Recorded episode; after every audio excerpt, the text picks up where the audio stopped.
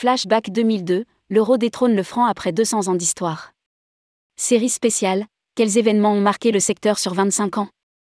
À l'occasion de son 25e anniversaire, tourmag.com revient tout au long de l'année 2023 sur 25 ans d'histoire du tourisme en France. Et notamment les événements majeurs du secteur qui ont jalonné ce dernier quart de siècle. Aujourd'hui, nous vous proposons un flashback en 2002, alors que l'euro vient détrôner le franc aux 200 ans d'histoire. Rédigé par Michel Sani le jeudi 16 février 2023.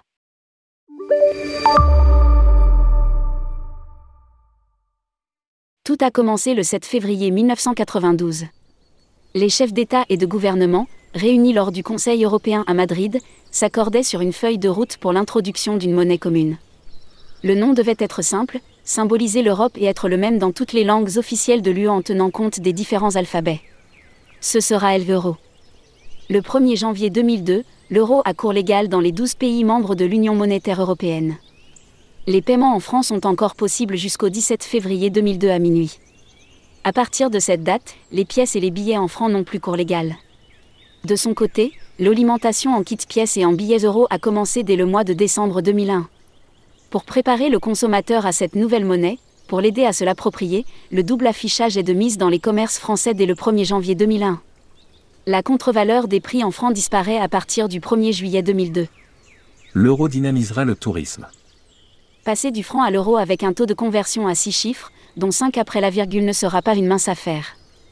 Les machines à calculer vont chauffer à blanc, pour rappel, 1 euro égale 6,55 1957 francs.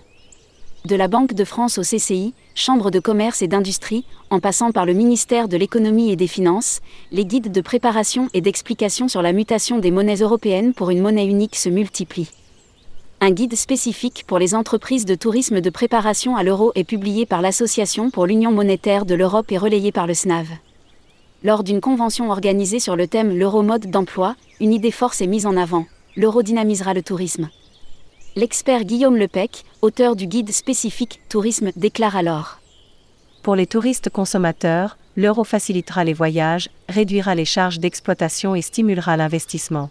Il apporte une plus grande transparence des prix et une diminution du coût des transactions. Et il ajoute Les opérateurs doivent mettre en confiance les touristes en leur assurant que le passage à l'euro n'entraînera pas d'augmentation et que les entreprises respecteront les règles de conversion. Un peu d'histoire. Bien qu'une pièce portant le nom de franc, dite franc à cheval, ait existé dès le 5 décembre 1360, le franc français n'est l'unité monétaire unique de la France que depuis 1795. La loi du 18 niveaux en 3, 7 janvier 1795, fixe la nomenclature définitive des nouvelles mesures républicaines, le mètre, l'art, le ster, le litre, le gramme, et débaptise la vieille livre tournoi, rappelant trop la royauté. Elle décide que l'unité monétaire officielle de la France est le franc. Sa contenance est de 5 grammes d'argent. Retrouvez tous les articles dédiés au 25e anniversaire de tourmag.com en cliquant sur ce lien. 25 ans, les initiatives qui ont compté.